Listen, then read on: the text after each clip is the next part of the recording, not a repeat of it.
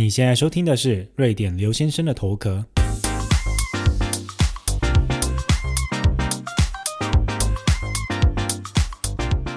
Hello，大家好，欢迎来到今天的节目。好久好久不见了，这一次呢是我开节目以来哦，到现在史上第一次在台湾录音，哇，真的是一个很奇妙的体验呢。其实我的节目是在。二零二零年的大概二月或三月开始的，然后那个时候因为是疫情期间，所以我们在瑞典其实在家也没事做，就开始了录节目的这个事情哦。那在疫情当中开始的节目，那疫情基本上呢持续有多久，我就有多久没有回到台湾。那这一次呢，好不容易哦，熬了两年半，终于回到台湾了。那因为呢。回台的时间呢，很幸运啦，可以回来五周这么久的时间。那在这当中呢，也见了非常多不同的人，去上了不同的节目。那被大家一直敲碗说，你都可以去上别人节目，为什么你自己的节目不录音啊？所以呢。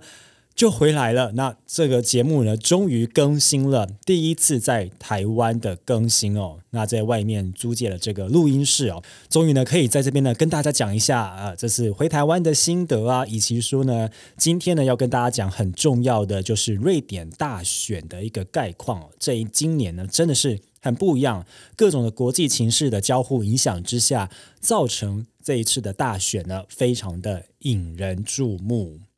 不过这次回来，我是六月的最后一天回来哦。那到现在为止，我想大家在台湾呢，大家应该每天都在讲一个话题，就是怎么会天气会这么的热呢？真的是一到了桃园机场之后，还好我是晚上很晚的时候回来，但当然还是走出这个机场的大门的时候，被迎面扑鼻而来，虽然戴着口罩，但是扑鼻而来的这个水汽。真的是让我觉得哇，这个这个 这样子的一个湿度哦，以及说呃台湾的这样的一连日来这个高温，真的是一走出机场就知道说，哎，我回家了。这个就是熟悉的味道，这种绵绵的呃非常呃湿湿气味很重的这个感觉呢，就知道回到了。加了那，因为其实大家说到气候暖化的因素嘛，其实我觉得好像台北一年比一年还要热哦。那因为我本身是高雄人，但是呢，啊，这一次回来呢，有到台北呢一个星期，真的完全同意，就是其实高雄并没有比台北热，台北那个盆地的那个湿热、那个闷热啊，虽然说你去看。这个呃天气的这些 A P P 啊，它会告诉你说高雄的湿度是比台北还要高的。可是呢，台北还有另外一个事情是说人口的极度的密密集度，以及说人口数，那又加上在盆地，又加上呢这个汽车的车辆啊，以及说人口的密度啊，比如说这些啊冷气排放的热气啊等等，它都是比高雄还要来的密集的。造成是说台北感觉就是一种非常潮湿的一个，我都说这是户外天然的桑拿。不一样的地方是我们在瑞典在北欧做桑拿，你是要全身脱光光；在台北你要穿着衣服、戴着口罩迎接这个户外的桑拿，真的是外面走个三分钟、五分钟，哇，不得了！我已经现在已经回来已经四周五周了嘛，我已经完全接受，你只要一出门，你就是要。从头湿到脚趾，这样，然后回去之后呢，真的全身都黏黏的，所以呃，还记得说啊，我要放假之前呢，同事就说哇，你要放假了，就是好好的去享受一个这种海滩那种度假般的那种热带海岛的。这个假期吧，我就跟他们说，你们真的不了解我们在台湾什么样的状况，因为我们是一个高度发展的一个国家，我们的这个岛屿的密度呢，人口密度很高。那并不是说我们今天要去一个热带风情的小海岛这边吹海风、看夕阳、躺在啊沙滩上这样享受一杯一杯鸡尾酒，并不是这样子。我们是每天在生活在啊这样的情况之下。那其实哦，在啊，这几个礼拜的某一天呢，瑞典在斯德哥尔摩也飙到了三十五度的高温哦。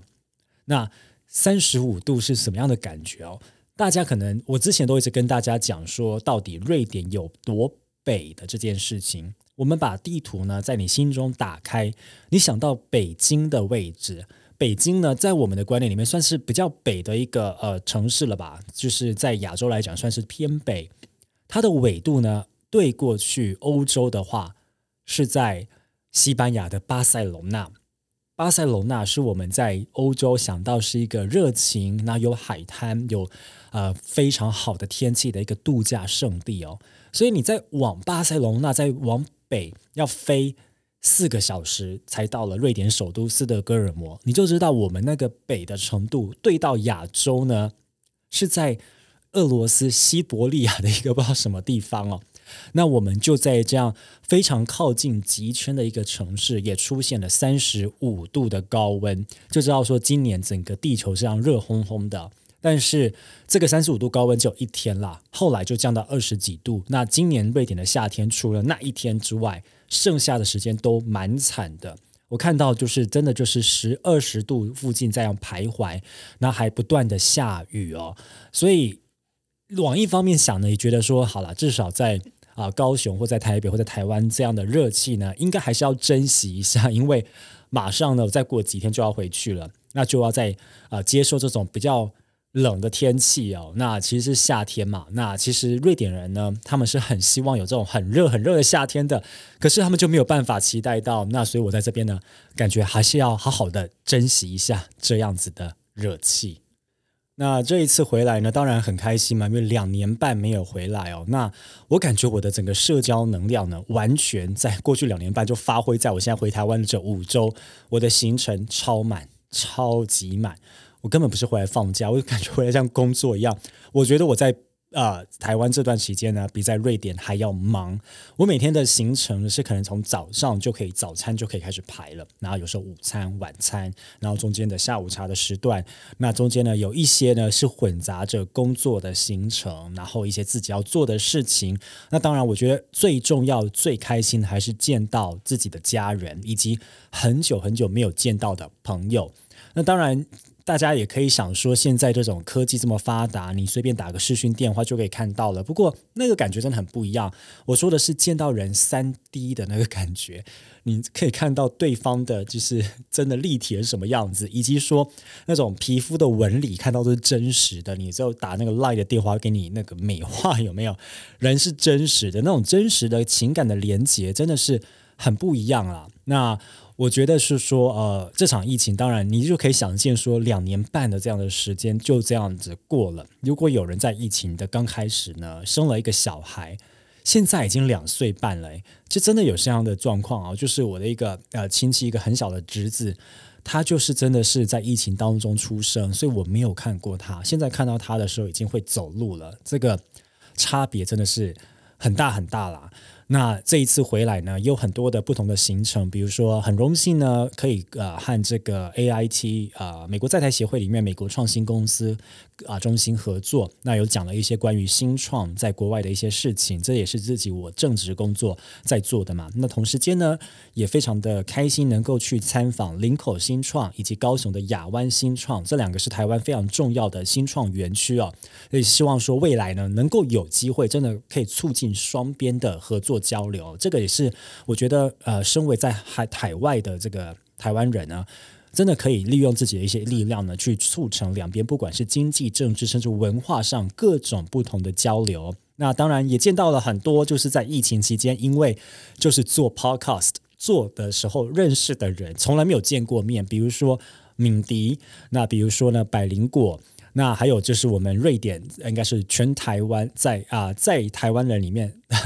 在所有瑞典人当中，在台湾最知名的这个 Lucas Lucas and Strong，他我也帮他去啊，有去上他的节目一集。那陆陆续续呢，这些呢都会不断的上架。那我觉得最后呢，虽然说现在还是节目的这个开头开端哦，不过很想要跟大家分享一点心情的事情哦，就是。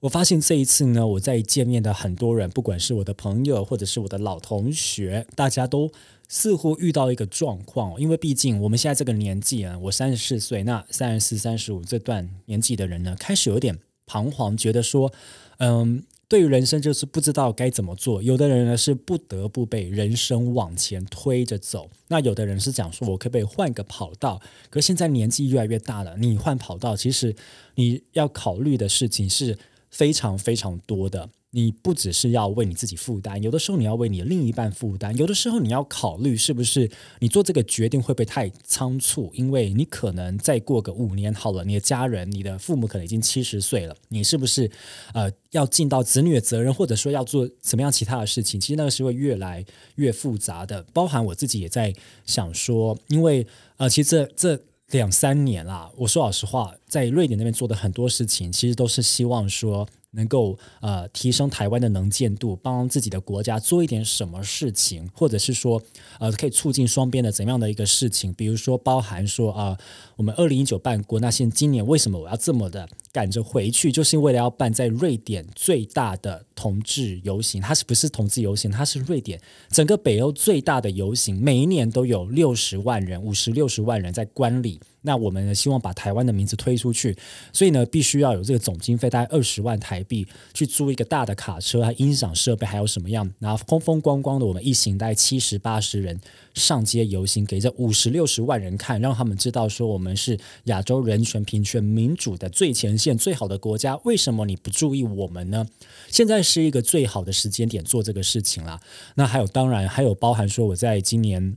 呃早一点的时候呢，呃办了这个。呃，全北欧最大场，没有意外的话，应该是海外第一场的时代革命的海外放映会。那我们很荣幸呢，也跟香港的组织合作，又找到了两个瑞典的国会议员。来我们现场跟我们做座谈，那种种的一切其实是希望说，让瑞典更加的在乎说，在台湾或者是在亚洲有很多的盟友是需要被用你的力量去发掘的。那这种种其实也带到另外问题，就是说，其实也在想说，有没有机会呢？就是说，呃，可能说回来台湾。休息个一年也不一定是休息，而是说可以在就是先定居在台湾一年好了，然后呢，看有什么样的非营利组织或者是各种的一些不同的组织呢，愿意合作，那我们可以推行更多的事情。因为毕竟说以我们在瑞典这边认识的人和认识的人脉和对瑞典的了解，确实是可以做很多事情的。那这个又回到。很多同学或很多我的朋友都在这彷徨，说好像可以做什么事情，但是又不知道怎么做。那这个没有既定答案啊。如果你有任何的心得或有一样的感想呢，欢迎跟我们分享一下。就是说你是怎么样看待这个问题，你要怎么样解决它？有的人跟我说，就是去做就对了，因为你再不做，你再过五年，你可能四十岁了，你就更没有动力去做。那还有一些人是想说要去做，但是呢，不要忘记为自己留一点后路，不要把所有的鸡蛋都放在同一个篮子里面。那当然，这没有标准答案。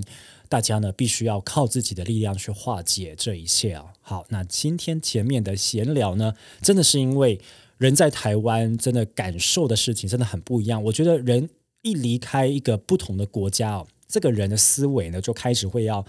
进行一种呃一个转变啦。因为毕竟你要到另外一个文化里面。好，那我们马上要进入今天的主题——瑞典大选。今天呢，要带大家来认识的这个主题呢，是关于马上要进行的九月的瑞典大选哦。那这个所谓的大选呢，其实不像台湾，因为台湾是呃总统制嘛，所以必须要选总统。但在瑞典的话，基本上也是投给政党。那政党的那个最大的领导人呢，或者是党魁呢，他如果是获票最高的话，基本上他就会成为呃下一届的总理或者是首相。那他的在成为这个事情之前呢，以及在被他选出来之后呢？他必须要做的事情去阻隔，他必须要去。如果他没有呃成为最大的党或没有过半的话，他必须要去跟其他的党合作，组成这个一个新的一个呃多数的一个一个该怎么说一个 group，那他们才可以去进行执政。那今年九月要进行这个大选，其实每一次大选之前，大家都会先有一个呃本届呢最关心的议题嘛。那就像台湾，其实每一次大选呢，通常啊过去都是跟两岸或经济民生。这样子的问题相关，那在瑞典这一次呢，非常的特别，所以这也是为什么呢？其实大选没有什么特别，但是呢，要把这一次拿出来当一个主题讲的，就是呢，犯罪的问题、犯罪率的问题，是这一次大选正在正面交锋最重要，也是选民最关心的话题。那它重要的呃原因呢，其实有很多啦。那但是要必须讲出来是，它是三十年来哦，过去三十年呢都没有再把这个议题当作是首要的问题，也就是上一次这个是主要的首要议题呢，是三十年前的事。那这一次呢会被拿出来讲，其实有非常多的因素。那如果把最近的事情拿来讲的话，其实今年四月的时候，我们瑞典的首首相安德森，同时呢，她也是瑞典史上第一个女首相，没错，就等了这么久才有第一个女首相啊。她呢公开的出来发言，承认说瑞典的移民融合政策，所谓的 integration policy，他认为是失败的。那他讲这句话其实是非常有历史意义的，因为你要看过去在瑞典的二三十年来，他所隶属的偏左派的社会民主党都是执政的这个党啊。同时间，社会民主党是瑞典应该是最重要，把瑞典形塑成瑞典最重要的一个党，因为就是从他们那个时候，在一九五零六零年代那个时候呢，开始了有这种比较偏左派的思维，然后才让瑞典成为今天的瑞典。比如说高税收的福利国家，或者是呃各方面呢都要把人民照顾的完完整整的这样子的一个政策。那他们最引人注目的，还是说，其实，在呃，我们在过去的这段时间呢，不管是过去的十年好，二十年来，瑞典呢收了全欧洲人口比例最高的难民数，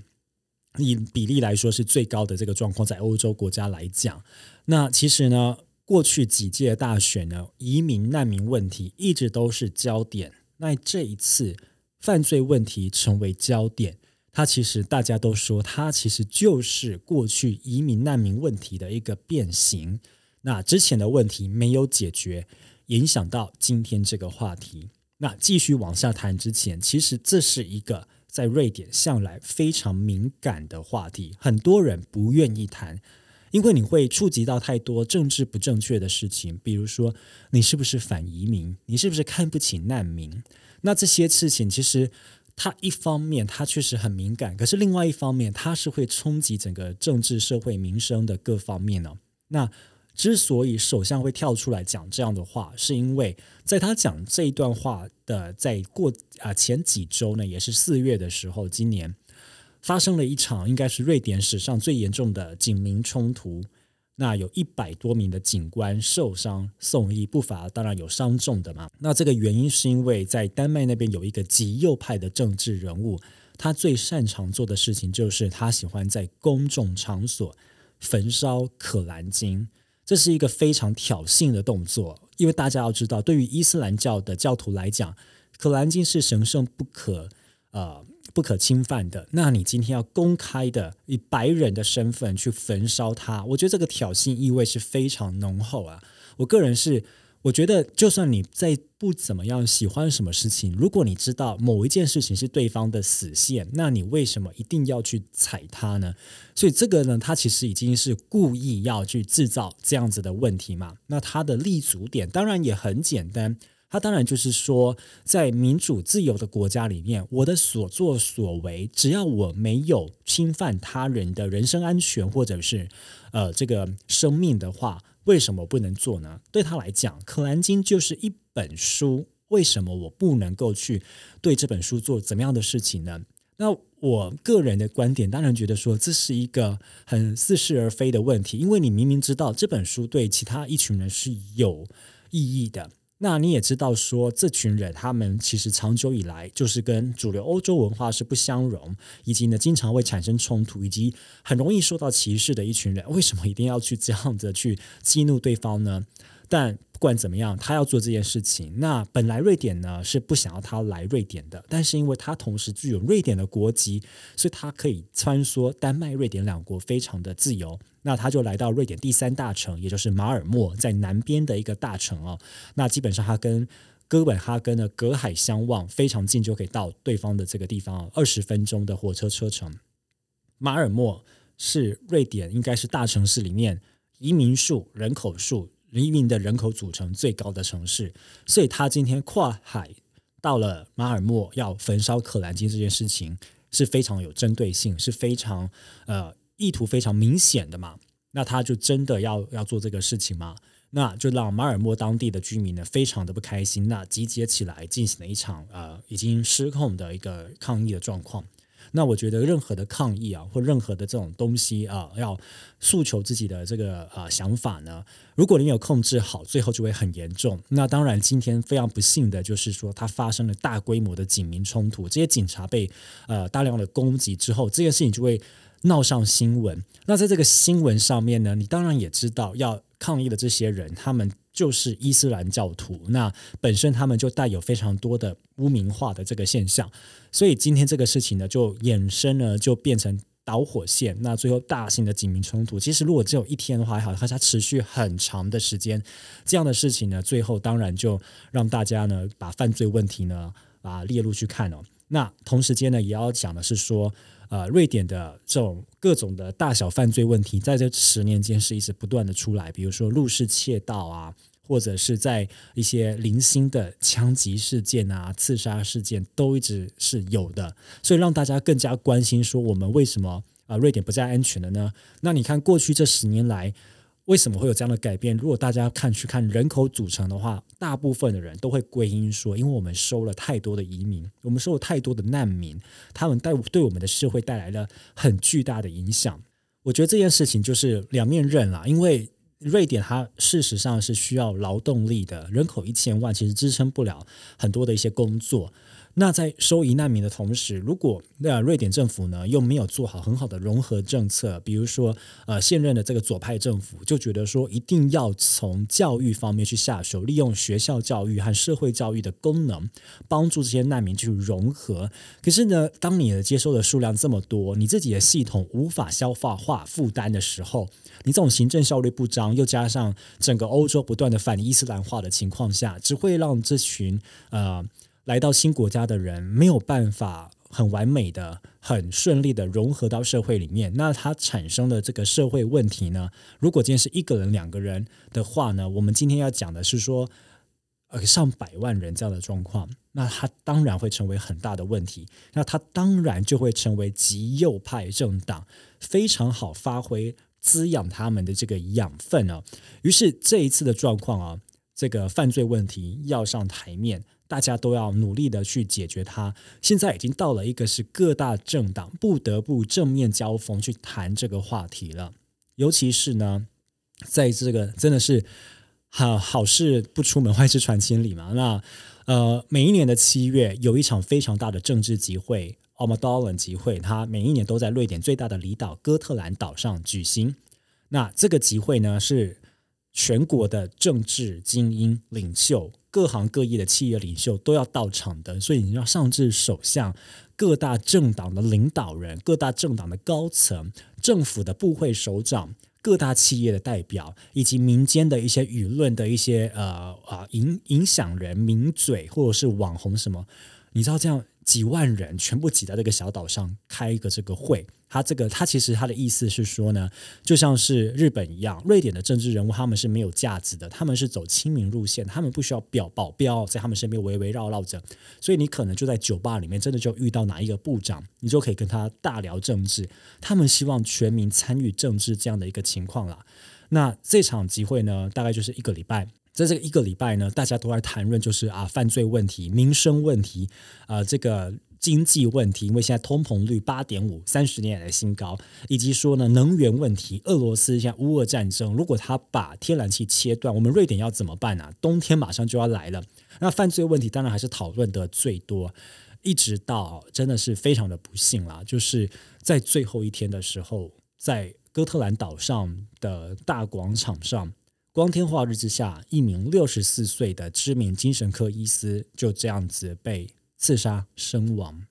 政治集会呢，做了一个非常悲剧式的收尾，也让越来越多的人去了解到说啊，这样的犯罪问题真的是非常的严重。那我觉得要讲的另外一个事情也是说，你把全国的最重要的人物、影响国家未来走向的人物们，全部放在一个。资源这么匮乏，平常是非常比较穷的一个小岛上，这个岛的维安，大家有想过吗？这个是另外一个要想的问题哦。不过政治话题就这样不断的呃涌入了台面上。那同时间呢，其实呢也非常令人感慨的是啊，促成这场政治集会哦，在五六十年前促成这个集会的呢，这呃的当时的首相呃乌拉夫·鲍曼，那他呢，他最后呢，他的人生的收场呢，也是被刺杀身亡的。那他其实不是在岛上刺杀身亡，他是在首都的街道上被刺杀身亡。那他啊，数十年前促促成了这场政治集会，希望能够啊让社会的各界能够对话。不过，我觉得以瑞典这样的一个情况去演变下去呢，我觉得这个社会对话的功能只会越来越弱。我很担心，就是瑞典会不会走向美国这样的极端？希望不要。就是说，你两边的左右两派是没有办法沟通的。瑞典当然，我觉得大部分民主国家目前在欧洲都有这样的一个情况。那真的是要看说，呃，接下来的政府以及说瑞典的人民要用怎么样的方式和智慧去解决这样的问题哦。这将是一场非常有趣的大选。因为呢，我们是在这个好不容易熬过的疫情之后，但是又在这个俄罗斯和乌克兰的战争之际，以及我们面对不断升高的非常严重的通膨和能源危机，它会间接，应该是直接导致经济的一个很大的影响。在这么多交互作用之下，在这么多不可确定的各种的因素之下，大选就要来临了。那这场大选呢？会决定瑞典的下一届政府是怎么样的走向，以及更重要是说，决定接下来这届政府他们将会把他们的资源和心力放在什么样的议题之上。有时候我都在想，一个国家它之所以的兴盛或衰败，其实是有很多迹象可循的。当然，你可能因为战争就让这个国家一瞬间马上衰败下去。不过，很多时候是温水煮青蛙的方式，由小亏大。一件事一件事的加叠上去，导致这个国家现在是这个国家的这个样子。那这一次的大选呢，我觉得它已经是一个让。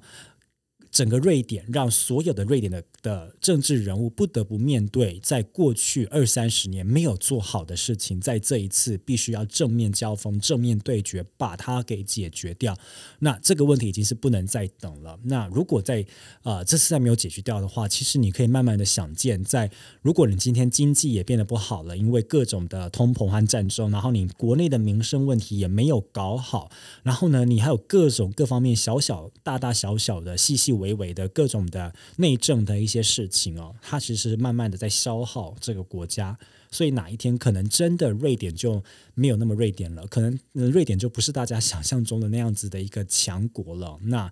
啊，当然是希望说一切呢可以平平安安的度过了。那毕竟这一次大选呢这么的引人注目，尤其呢瑞典是欧洲投票率非常高的国家，民众的参与度是很高的，所以呢很期待看看。这一次，究竟瑞典会做出怎么样的选择呢？同时间也谢谢你听这一集的节目，并且听到了最后，这是第一次在台湾录我这个节目。节目呢成立了两年半以来。第一次在台湾录，希望呢不会是最后一次啦。那也希望在这个后疫情时代呢，能够不要撑到两年半再回来台湾，能够回台湾的机会越来越多。那也更希望呢是有机会呢，可以跟更多的人交流，看看大家呢可以一起做一些什么样的事情。非常感谢你今天收看、收听的节目。那如果你有任何的问题或者想听的主题，都欢迎到脸书、IG 上面找到瑞典刘先生留言给我就可以喽。我们下一次见。拜拜。